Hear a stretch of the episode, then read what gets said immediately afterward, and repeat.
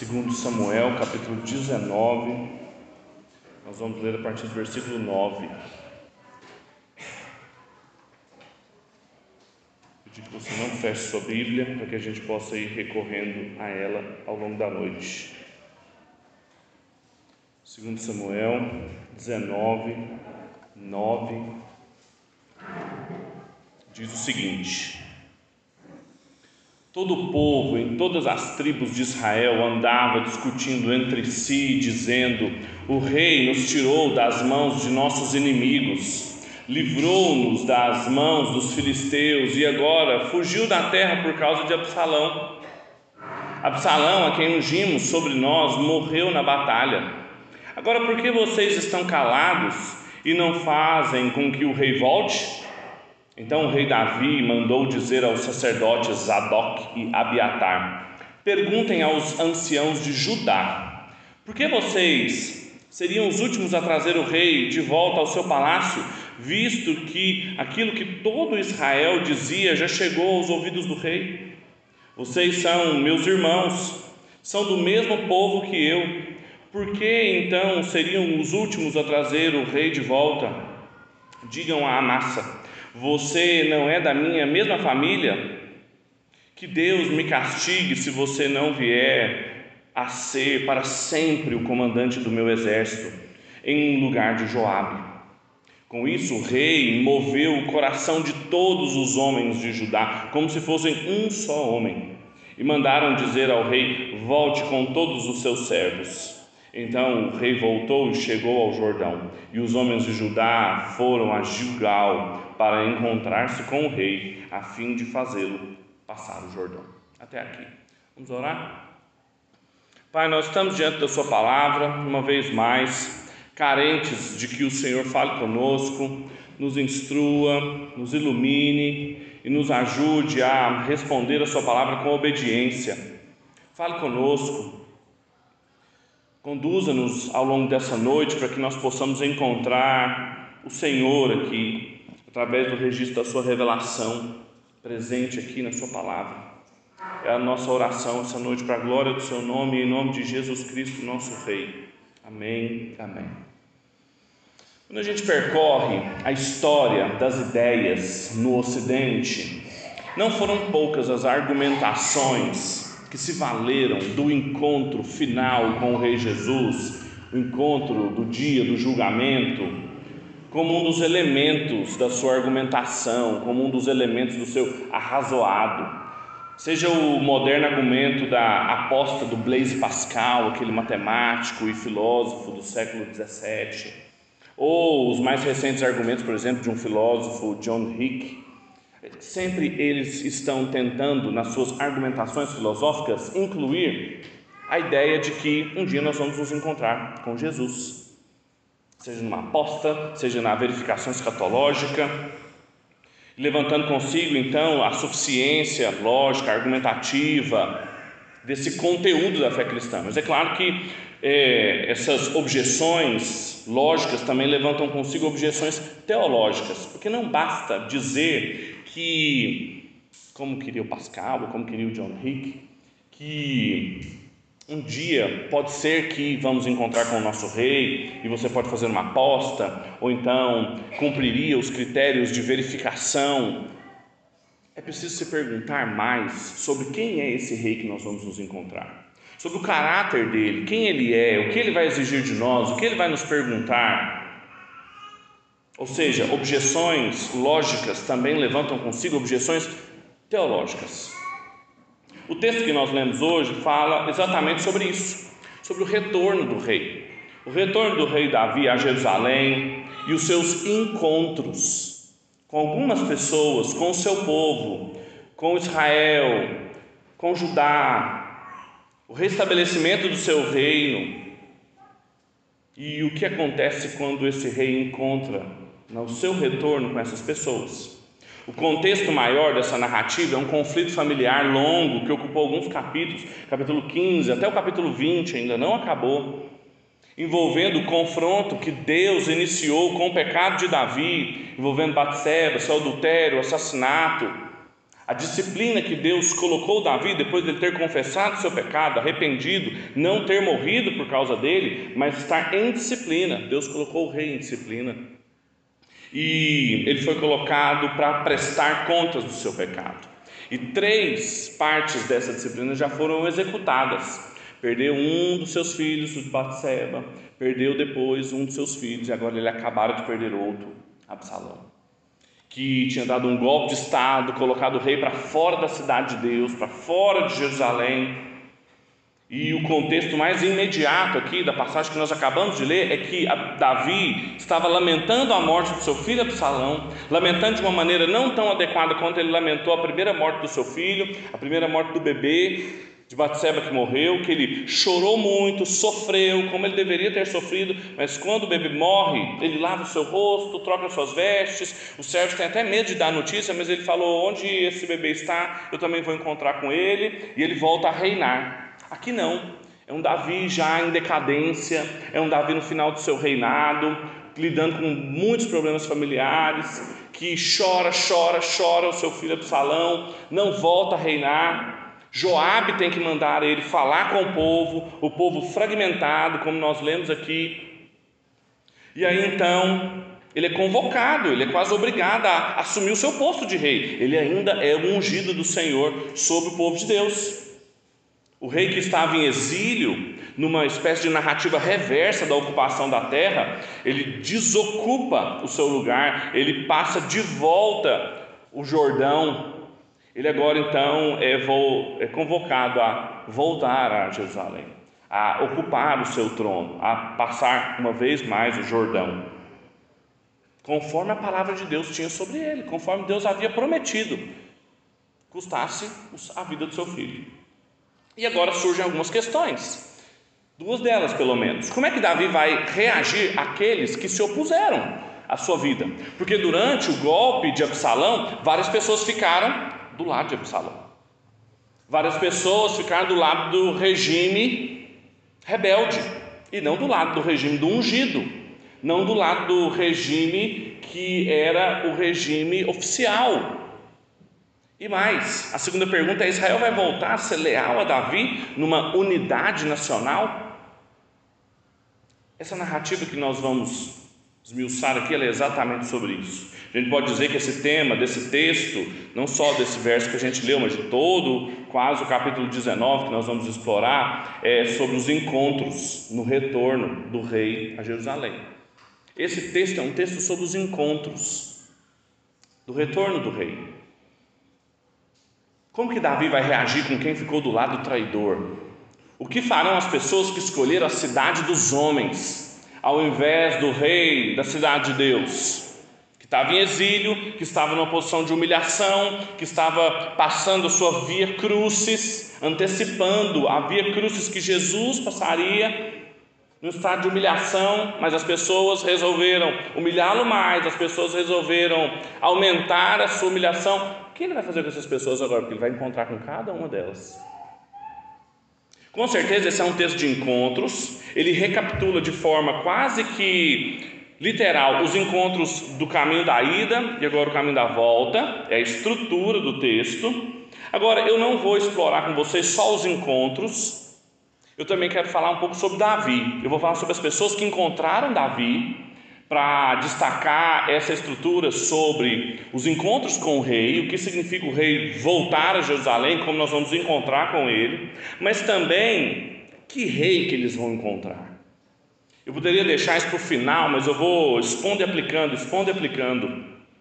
Porque eu quero mostrar que Davi, mais uma vez, vai falhar. Ele vai falhar como o corregente da cidade de Deus. Ele vai falhar como o monarca que foi colocado por Deus ali. Ele não era e não agiu da melhor maneira possível, como ele deveria agir. E apesar de posturas diferentes terem sido assumidas nesse retorno do rei, umas mais legítimas, outras menos legítimas, umas mais nobres, outras menos nobres. A postura de Davi não é a melhor das posturas, mas ela aponta, antecipa, prepara o imaginário do povo de Deus para o retorno do verdadeiro rei, que também era filho de Davi, da casa de Davi, e nos ensina muito também. antecipando o retorno do verdadeiro rei. Portanto, a pergunta é o que o rei vai encontrar no seu retorno. O rei vai encontrar no seu retorno, em primeiro lugar, reunião e divisão. A primeira lição que esse texto nos ensina é que quando o rei volta, ele encontra reunião, mas também encontra divisão. E isso está registrado nos versículos 9 até o 15, que são os versículos que nós lemos, nós não precisamos lê-los de novo.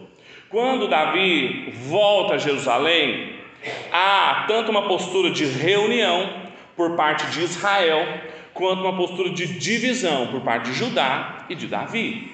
Vejam, o texto que nós começamos a ler, a rebelião que Absalão protagonizou trouxe grande divisão entre o povo de Deus, principalmente entre o que vai ser futuramente a tribo do norte e a tribo do sul, ou seja, o que é chamado de Israel, todas as tribos, e Judá. Só que é, chama atenção o fato de que, foi, que foram as tribos do norte, Israel, que foram procurar o rei. Diz o texto aqui, conforme nós começamos a ler, que todo o povo, em todas as tribos de Israel, discutiam entre si, dizendo: O rei nos tirou das mãos dos nossos inimigos, nos livrou das mãos dos filisteus. Agora, por que vocês não estão calados e não fazem com que o nosso rei volte? Foram eles que procuraram o rei. Veja, há um anseio de unidade de Israel pelo seu rei. Está certo que eles ficaram do lado de Absalão, eles sabiam que eles tinham, e eles dizem: Nós ungimos Absalão, mas ele morreu. Eles não fazem muita conta da sua responsabilidade, do que eles tinham feito. Assim, morreu, né? Acontece, morreu. Mas assim, nosso rei. Veja o que, que a rebelião tinha trazido. É, ela, ela tinha partido o povo. O povo estava perdido, eles estavam preocupados, mas eles queriam um rei. Observe que o texto fala mais de uma vez todo o povo, todo o povo, unidade. Todo o povo queria de volta o seu rei.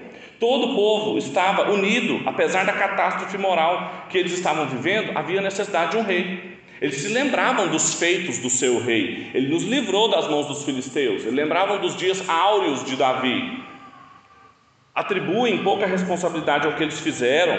Agora, quando Davi ouve isso, o que todo Israel estava dizendo, veja o todo de novo, o que, que ele faz? Chama Judá ele não se dirige ao povo como uma unidade, ele explora as divisões entre o povo. Ele convoca os dois sacerdotes que faziam parte daquela rede de espionagem que ele tinha estabelecido, gente que ele confiava, e ele vai para que eles procurem os anciãos de Judá, para ver o que, que eles achavam, para que eles pudessem conduzi-lo com segurança de volta para Jerusalém. Ou seja, ele recorre à tribo do sul, fragmentando o povo, buscando segurança num tribalismo que vai custar caro para ele, conforme nós vamos ver no capítulo seguinte. Ele recorre ao povo, ao seu sangue, o tempo todo, e algumas traduções trazem: vocês são do meu sangue, vocês são da minha família, ou seja, incorrendo no mesmo erro. O rei de Israel, que deveria cuidar de todo o povo, continua cuidando dos assuntos da sua casa. Esse é o erro de Davi. Querendo ganhar apoio, colocando mais uma vez a sua família acima do reino de Deus. Ele tira Joabe do comando do seu exército, claro, porque Joabe havia matado Absalão, poupando Israel, mas ele tira, coloca a massa sobre o seu, seu exército, que também era da sua família, e ele justifica isso, não é você do meu sangue, não é você da minha casa, novamente, assuntos familiares, e com isso, veja o resultado, ele moveu o coração de todo, de todo Israel, de todo Judá. Ele não consegue unidade, como se fosse um só Judá. Ele conseguiu, ele deixou de conseguir a unidade que ele poderia conseguir com todo o povo, ele só conseguiu com seus servos, na segurança frágil que é típica da cidade dos homens. Quando a gente entende essa primeira lição, que no retorno do rei nós iríamos encontrar tanto unidade quanto divisão, é que esse texto aqui, esse é um texto de encontros. E quando a gente fica se perguntando o que, que significa para mim, o que, que ele, como que ele se aplica a nós hoje, é que ele recapitula, claro, os encontros do rei Davi, mas ele também antecipa teologicamente o imaginário de Israel para o retorno do rei. Claro, é um texto que vai preparando para quando o rei voltasse, principalmente do exílio. Pensem nos leitores do exílio, lendo esse texto aqui, quando eles voltassem para Jerusalém, iam ter posturas tanto de unidade quanto de divisão, iam ter posturas que explorariam a unidade do povo de Deus, quanto posturas que explorariam o tribalismo, a consanguinidade, as famílias, e uma ajudaria no povo da aliança, enquanto a outra fragilizaria esse povo. Uma das primeiras lições aqui é que o povo de Deus, que sofreu na mão da rebelião, clamava pelo retorno do rei. É que o povo de Deus, o genuíno povo da aliança, queria um rei. Isso trazia unidade, isso trazia coesão. O tempo da libertação, operado por Deus através do seu ungido, estava vivo na sua memória servia de critério para avaliar o bom reinado de Davi e o mau reinado de Absalão. Um povo sem rei era um povo perdido. Era essa é a lição do livro de Juízes, em que cada um fazia o que queria, e eles queriam um rei. Agora, lembre-se do que eu disse: que rei que eles encontraram? Quando esse povo que queria unidade, quando esse povo corretamente que, que buscava coesão do povo de Deus, que rei que eles encontraram? Eles encontraram um rei restrito às suas familiaridades, às suas consanguinidades, aos seus tribalismos. Um rei colocando em crise a unidade da monarquia para colocar os seus valores pessoais em lugar da cidade de Deus não raciocinou a partir da unidade, mas raciocinou a partir e explorou rivalidades antigas no meio do povo de Deus. Quantos relatos nós lemos aqui no livro de Juízes que as tribos brigaram e brigaram e brigaram entre si, e o rei e a monarquia trouxe justamente coesão. Davi explorou invejas tribais. Algo que o filho de Davi, o verdadeiro rei de Israel, nunca faria. O reinado da casa de Davi não poderia explorar esse tipo de tribalismo. No retorno, na segunda vinda de Cristo, ele não vai operar sobre essas divisões. Pelo contrário, conforme nos ensinou o apóstolo Paulo em Gálatas, no capítulo 3, a partir do versículo 26, todos vocês são filhos de Deus mediante a fé em Cristo Jesus, porque todos vocês foram batizados em Cristo de Cristo se revestiram. Sendo assim, não pode haver judeu nem grego, nem escravo nem livre, nem homem nem mulher, porque todos vocês são um em Cristo Jesus. E se vocês são de Cristo, são também descendentes de Abraão e herdeiros segundo a promessa. É essa promessa, essa promessa que está sendo cultivada desde de Abraão, desde a formação do povo, um povo, e que Davi falha, explorando tribalismos, preferências familiares, no retorno do rei, do verdadeiro rei, nós vamos encontrar unidade do seu povo, unidade que prescinde dos tribalismos, das consanguinidades, e que qualquer raciocínio de tribalismos, consanguinidades, de divisão entre o povo, de preferências ideológicas, políticas, econômicas, pessoais, é uma exploração de antigas rivalidades que são típicas da cidade dos homens e não da cidade de Deus não do Rei Jesus. Esse é o Rei que nós vamos encontrar, mas esse foi infelizmente o Rei que eles encontraram aqui. A segunda lição é que no retorno do Rei, além de unidade e divisão, nós também vamos encontrar mudança e relutância. Veja o que diz a partir do versículo 16. Simei, filho de Gera, benjamita, que era de Baurim, apressou-se e desceu com os homens de Judá a encontrar-se com o rei Davi. Com ele estavam mil homens de Benjamim, bem como Ziba, servo da casa de Saul, acompanhado de seus quinze filhos e seus vinte servos. Entraram no Jordão à vista do rei e o atravessaram para fazerem passar a casa real e para fazerem o que lhe era agradável.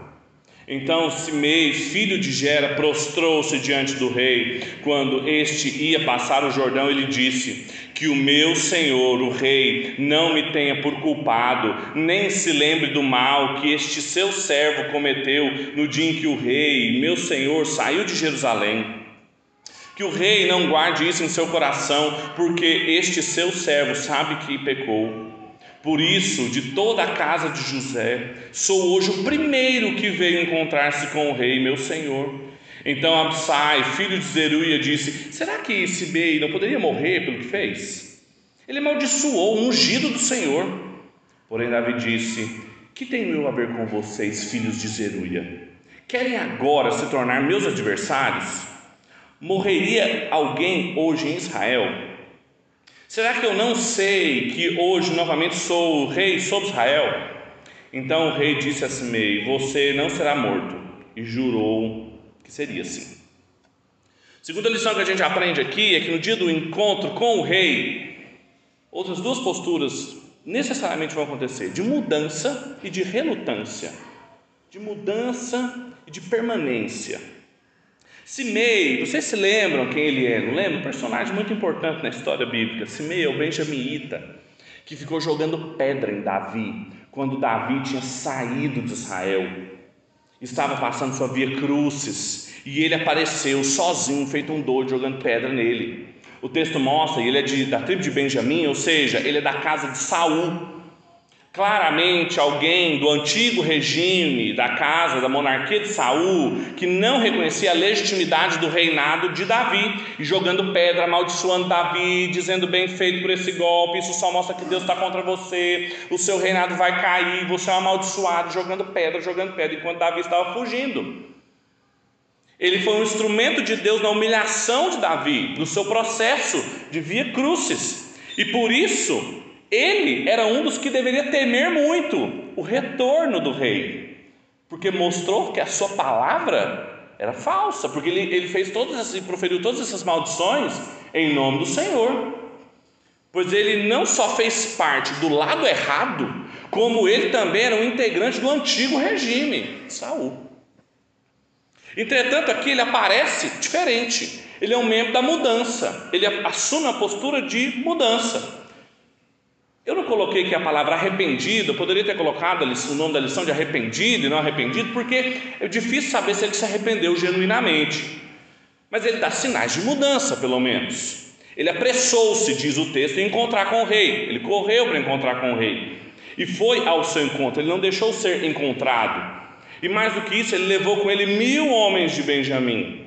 Não foi sozinho. O texto diz que ele estava sozinho no começo da primeira vez, mas aqui não. E levou junto com ele Ziba, Outro servo da casa de Saul, vocês se lembram também quem que é Ziba? Ziba era o servo de Mefibosete, filho de Jonatas. Ziba era aquele que servia a casa de Mefibosete, que também apareceu com Davi, e quando ele apareceu, ele apareceu aliando-se a Davi. Então, quando Simei chega junto com mil homens de Benjamim e com Ziba, ele está chegando com gente que claramente é do lado de Davi. Ele não está só mostrando que ele tinha mudado de posição, mas que ele estava com gente também de posição diferente. Ele não queria aparecer sozinho diante do rei, e também com certeza ele se aliou e mostrava que ele estava do lado da mudança. Prostrou-se do lado de Davi, veja, veja os verbos: prostrou-se diante de Davi, pede perdão, diz que é culpado, chama de pecado que ele fez, pede perdão, chama Davi de meu senhor, rei. Veja o discurso dele. E aí então Absai aparece na história. Aqui é o lado da relutância. Por quê? Porque Absai, quase que com as mesmas palavras, a mesma fraseologia, da primeira vez que Simei e Absai aparecem no relato, na ida, Absai parece que fala a mesma coisa. Porque quando Simei aparece amaldiçoando Davi, Absai fala assim: Davi, deixa eu ir lá cortar ele, rapidinho, corta a cabeça, cai aqui, tranquilo, só um. E Davi não deixa. Numa resposta muito mais piedosa, Davi fala: Eu não sei se Deus está fazendo exatamente isso comigo, eu não sei se Deus está me amaldiçoando, eu não sei se é isso mesmo que Deus vai fazer comigo, então deixa ele falar. E Simei foi falando o caminho inteiro de Davi até onde eles estavam.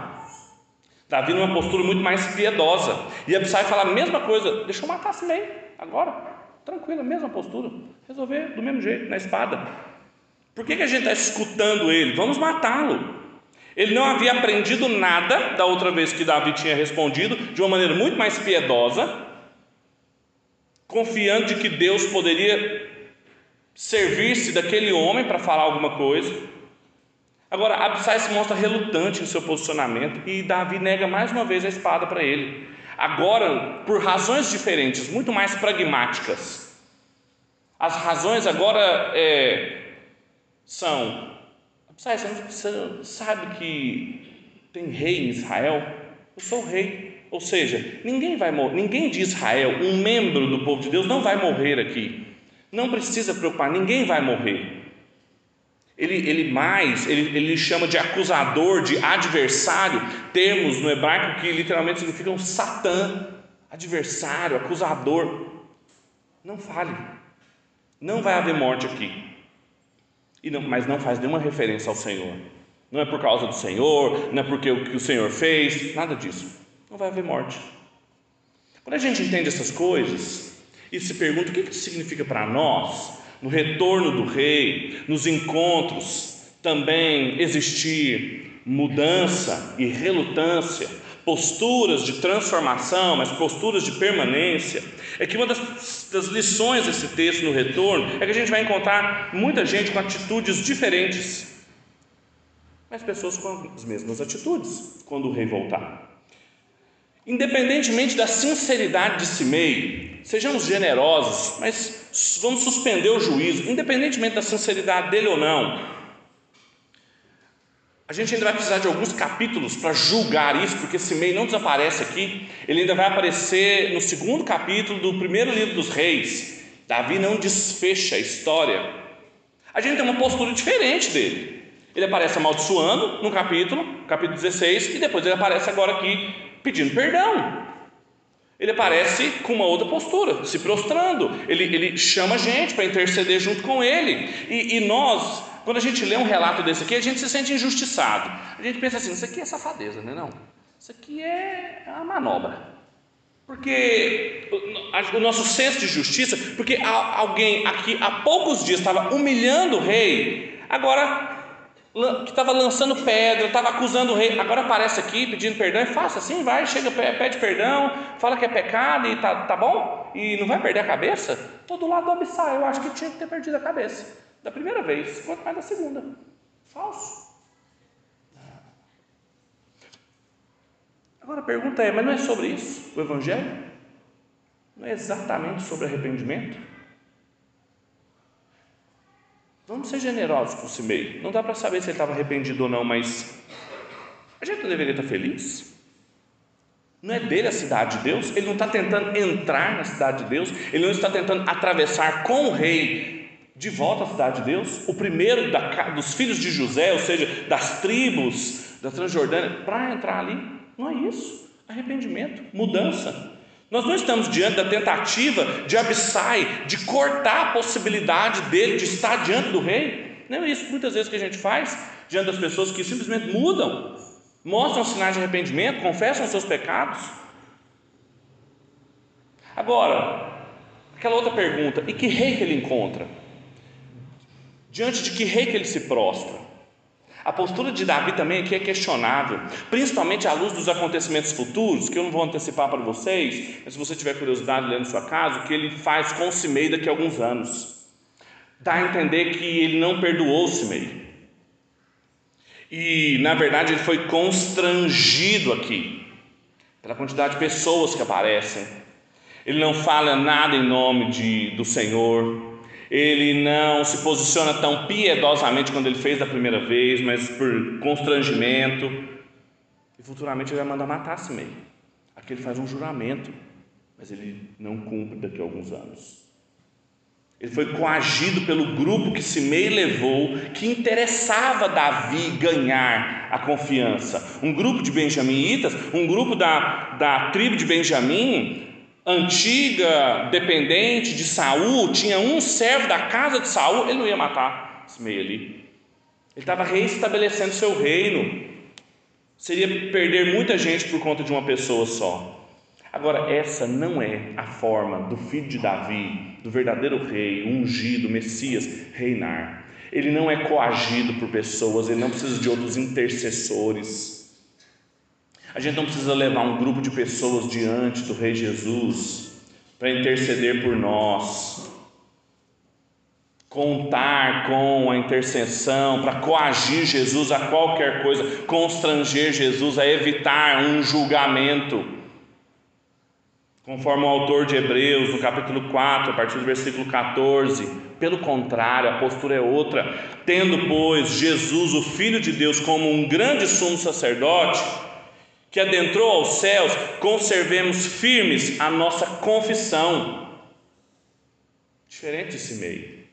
Porque não temos um sumo sacerdote que não possa se compadecer das nossas fraquezas. Pelo contrário, ele foi tentado em todas as coisas à nossa semelhança, mas sem pecado. Portanto, aproximemo-nos do trono da graça com confiança, sem medo, sem mil pessoas, sem outras pessoas para ficar mostrando que nós estamos do lado certo, mas com confiança, a fim de recebermos misericórdia, encontrarmos a graça para ajuda em momento oportuno. É outro rei, está sentado num outro trono, de graça.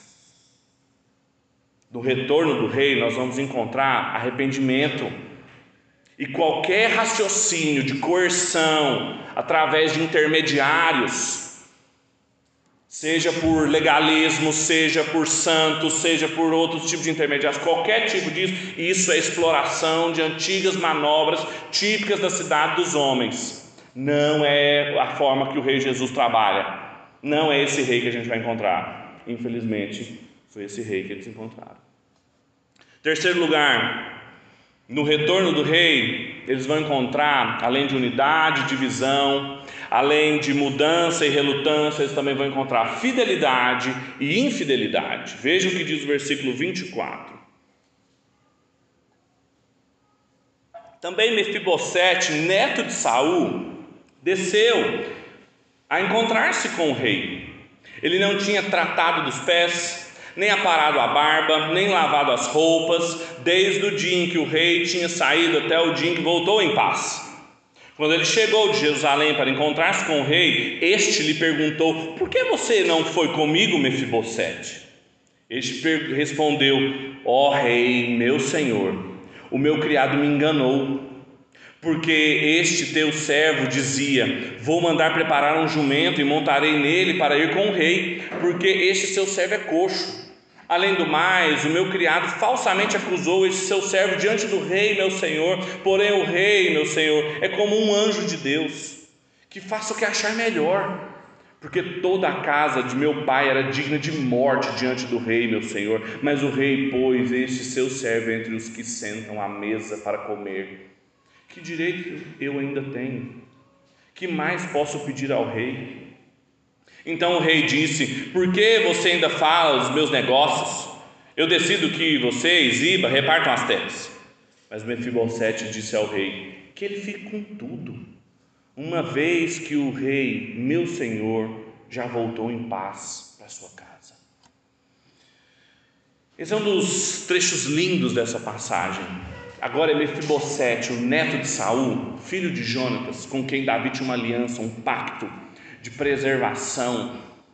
Quando Jonatas, que era um filho do monarca do antigo regime, mas que percebeu que Deus estava transicionando os regimes e percebeu logo de cara que ele queria participar do novo regime político, teológico, ele pede então para participar, pede para colocar sua família toda. Davi lembra-se disso quando ele assume o poder, quando ele é colocado no trono, ele procura alguém da família de Saúl de Jonas que estava vivo, eles acham Mefibosete em Lodebar, colocam lá, veem que ele é uma pessoa com deficiência, colocam ali, colocam Ziba como chefe dos seus servos para servi-lo, ele come da mesa do rei, é um sinal do reset, que é a benevolência, o amor do rei para com alguém, uma imagem teológica forte, só que no meio da confusão, do golpe de Absalão, Mefibosete fica em Jerusalém e Ziba vem. E quem tinha ficado em Jerusalém era entendido que tinha traído o regime do ungido e tinha escolhido o lado de Absalão. Quando Ziba chegou, Davi pergunta para Mefibosete, quer saber? Ziba conta que ele quis ficar lá, de entendeu que Absalão restauraria o governo de Saul, e Davi acredita naquela história. Aqui, Mefibosete, quando encontra com Davi, Davi pergunta para ele. É diferente de Simei que chega e discursa, se prostra e fala. Aqui Davi pede satisfação. Por que, que você não foi ter comigo? E ele explica: Eu fui enganado, eu fui traído, eu tinha planos, mas você sabe que na condição que eu estou, de fragilidade, de deficiência, de vulnerabilidade. E aí ele vai falando, falando, falando, Davi o interrompe, chega de falar dos negócios. O que vai acontecer é que metade das suas terras são de Ziba, metade das suas terras, das terras ficam com você. Ele não tinha questionado a história de Ziba quando chegou até ele e tinha passado todas as terras de Jonatas para Ziba. Ziba apareceu com Simei, com todos os seus filhos e todos os seus servos. E agora era a vez de Mefibosete trazer algumas respostas questionando, questionado por Davi. Davi faz com Mefibosete o que ele não fez com Ziba. Davi faz com o filho de Jonatas o que ele não fez com Ziba. Aí, sem saber em quem ele deveria crer, quem tinha sido fiel ou infiel, duas posturas possíveis diante do retorno do rei, o que, que ele faz? Assume uma postura de neutralidade. Quer saber? Fica metade com um, metade com outro. Davi aposta na postura neutra, pega as terras de Jonatas, que eram originalmente de Mefibosete, um pacto que ele fez com Jonatas lá atrás. Aí depois tinha passado tudo para Ziba, aí agora ele pega metade, passa para Mefibosete, ou seja, não é fiel a ninguém, Davi, vai descumprindo os pactos que ele tem com os outros, igual vai arrumando novos pactos. Agora, a resposta de Mefibosete é que mostra onde ele tem o coração dele. Mefibosete responde assim: pode passar tudo para ele, porque o que interessa é que o rei voltou em paz. Veja o que, que Ziba, veja o que Mefibosete diz. E novamente a gente se sente injustiçado, que o nosso senso de justiça parece ferido. Veja, Mefibosete parece que foi o fiel ao rei, foi prejudicado por Ziba, mas veja a resposta dele. É uma resposta de quem tem tudo, de quem não precisa de nada. Eu não quero as terras, eu não quero essas terras. Eu faço parte de uma família que foi alvo da ira de Deus. A gente merecia a morte. Mefibosete é uma das melhores imagens de mim e de você no Antigo Testamento. E o rei agiu com benevolência comigo. O que é metade das terras, as terras inteiras? Pode dar tudo para ele. O que me interessa é que o rei voltou, o ungido voltou para a cidade de Deus, está tudo em ordem de novo. Mefibosete já tinha passado dessa vida para a próxima. Mefibosete já estava no reino de Deus. Pouco interessado. Quando a gente entende essas coisas e a gente se pergunta o que isso significa para nós, é que no retorno do rei, o rei vai encontrar fidelidade, fidelidade inalterada e infidelidade também. Veja uma coisa descrita no texto que a gente repara pouco: a descrição de como estava Mefibosete. Ele não tinha mexido na sua barba, não tinha cuidado dos seus pés, não tinha trocado sua roupa. Mefibosete estava guardando luto, conforme Deuteronômio 21, 12. Mefibosete estava cumprindo a lei enquanto Davi estava longe, ele estava fielmente esperando o retorno do rei. E quando ele voltou, pouco importava se metade das suas terras tinham sido perdidas, pouco importava seu servo, pouco importava se ele tinha sido injustiçado, o que ele queria era encontrar com o rei, era isso que importava. Ele queria o regime da aliança de volta, ele queria o ungido do Senhor em paz de volta. Agora, que rei que ele encontrou? Ele encontrou um rei que julga por parcialidade. Ele encontrou um rei incapaz de julgar de maneira reta. Ele encontrou um rei que tinha esquecido que Deus não julga por aparência. Ele encontrou um rei que não aprendeu que Deus não olha o que o homem vê. Conforme Samuel ouviu do próprio Deus quando foi ungí-lo rei, E depois, muitos séculos, Jesus vai dizer à multidão que também o comprimia em João, capítulo 7, versículo 24, dizendo que Deus não julga conforme aparência. No retorno do rei, meus irmãos, do verdadeiro rei, nós vamos encontrar fidelidade no meio do povo, fidelidade inalterada, fidelidade que pouco importa se foi injustiçada, se sofreu, se teve metade das suas terras perdidas, se teve dor, se teve traição. E qualquer raciocínio de neutralidade, qualquer raciocínio por aparências, é exploração de antigos costumes típicos da cidade dos homens que o Senhor Jesus não opera. Esse é o rei que nós vamos encontrar. Não foi, infelizmente, o rei que eles encontraram. E por último, para a gente terminar, versículo 31 fala do último encontro que ele teve com Barzilai. Também Barzilai, o Gileadita, desceu de Rogelim e passou com o rei o Jordão para o acompanhar até o outro lado. Barzilai era bem velho, de idade de 80 anos. Ele havia sustentado o rei quando este estava em Manaim, porque era um homem muito rico. O rei disse a Barzilai: Venha comigo e eu o sustentarei em Jerusalém. Mas Barzilai respondeu ao rei: Quantos serão ainda os dias dos anos da minha vida? Não vale a pena eu subir com o rei a Jerusalém. Hoje eu tenho 80 anos. Poderia eu discernir entre o que é bom e o que é mal? Poderia este, o seu servo, perceber o sabor do que come, do que bebe? Poderia eu ainda ouvir a voz dos cantores e das cantoras?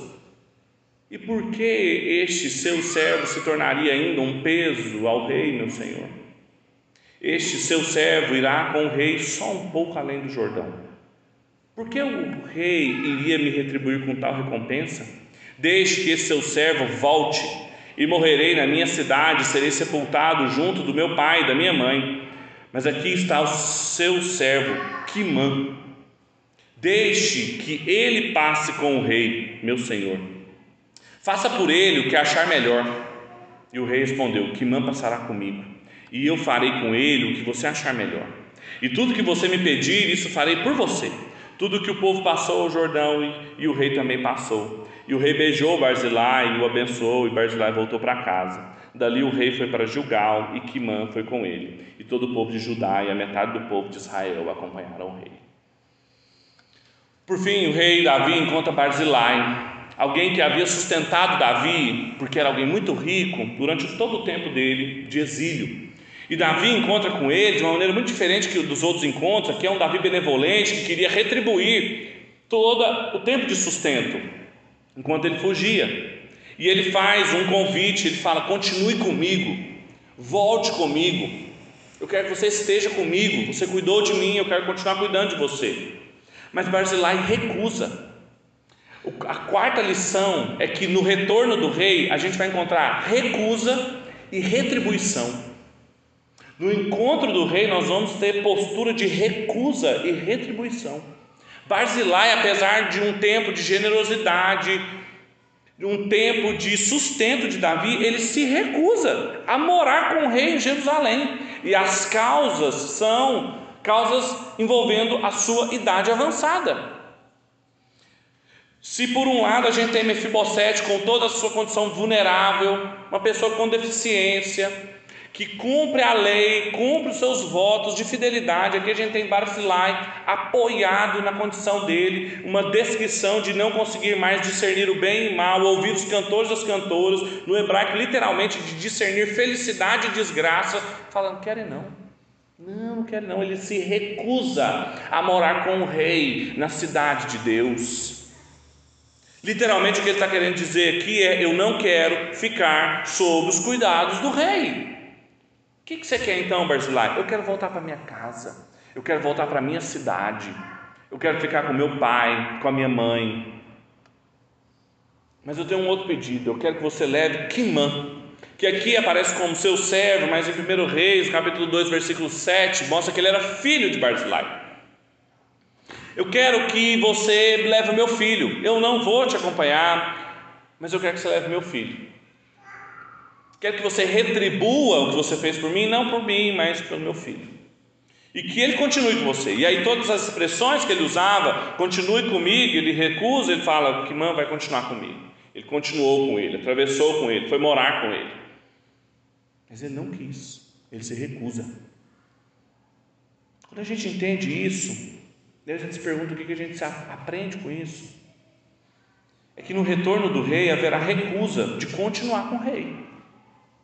De gente que conhecia o rei, de gente que esteve com o rei, de gente que desenvolveu relacionamento com o rei, mas querer ficar na casa dos seus pais, de querer ficar na cidade dos homens, conforme inclusive o Senhor Jesus, o outro rei da casa de Davi, reiterou muitos séculos depois, dizendo que enquanto ele caminhava Muitas pessoas o procuravam querendo segui-lo e por diversas razões queriam segui-lo, mas queriam manter outras coisas. E Jesus os confrontava. E uma das confrontações em Lucas 9, no versículo 61 e 62, outro lhe disse: Senhor, quero segui-lo, mas permita antes que eu despeça das pessoas da minha casa. Mas Jesus lhe disse: Ninguém põe a mão no arado e olha para trás, é apto para o reino dos céus. A, a imagem aqui de um arado Primeiro, de uma coisa que só vai para frente, o arado daquela época, os arados, inclusive, são instrumentos para trabalhar para frente, não para trás, mas principalmente naquela época. Então, era alguma coisa que exigia atenção e um olhar para frente, não para trás, e de pedras no caminho que poderiam prejudicar o instrumento, estragá-lo, Barzilai está apegado a coisas, mas pela idade dele, Fidelidade exige até o fim, até o fim, até o retorno do rei. Não é o que a gente lê todas as vezes no dia da instituição, fazer isso em memória de mim, até aquele dia, até o dia do retorno. Muitas vezes a gente tem uma imagem, isso tem me incomodado muito, eu tenho pensado nisso, de, do envelhecimento. A gente não sabe lidar com o envelhecimento das nossas sociedades. Não sabe. Comprei um livro esses dias do Jay Packer falando sobre um grande teólogo anglicano que faleceu recentemente, mas falando sobre seus últimos anos, então falando sobre o evangelho e o envelhecimento. Fica parecendo que à medida em que a gente vai envelhecendo e a gente não é mais útil na igreja, na sociedade, parece que é, o nosso fim é o do Barcelai. Hum, não vou acompanhar o rei mais não. O que eu vou fazer? Não escuto os cantores, não escuto as cantoras, não escuto o pregador, não consigo fazer mais nada. O que eu vou fazer? Infelizmente foi esse rei que ele encontrou. Ele encontrou um rei que deixou ele para trás, deixou ele ficar. Ele se recusou. Mas a fidelidade é até o fim, até os últimos dias que o Senhor nos deu, muito diferente de outras pessoas avançadas na idade que o Evangelho nos narra, como Simeão, que só descansou quando seus olhos viram a salvação. Ele tocou no Senhor Jesus até o fim. Um rei que deixou um para trás, que abençoou um pedido de recusa. O Senhor Jesus não vai fazer isso. Ele não deixa nenhum dos seus para trás. Ele não abençoa ninguém que quer ficar fora da cidade de Deus. E ele retribuirá cada um conforme suas obras. Esse é o Evangelho, meus irmãos, no livro segundo Samuel, sobre o retorno do rei, sobre o que o rei vai encontrar quando ele retornar. Ele vai encontrar posturas diferentes, de pessoas diferentes, mas acima de tudo nós precisamos saber quem nós vamos encontrar. Nós não vamos encontrar um rei como era o rei Davi, um rei que nós podemos manobrar, um rei que nós podemos coagir, um rei que vai julgar por parcialidade, nós vamos encontrar um rei que não opera segundo esses critérios, que não age segundo a cidade dos homens tem estabelecido, mas que tem há muitos séculos preparado seu povo para habitar a cidade de Deus, que Ele é o arquiteto e o construtor. Vamos orar? Feche seus olhos.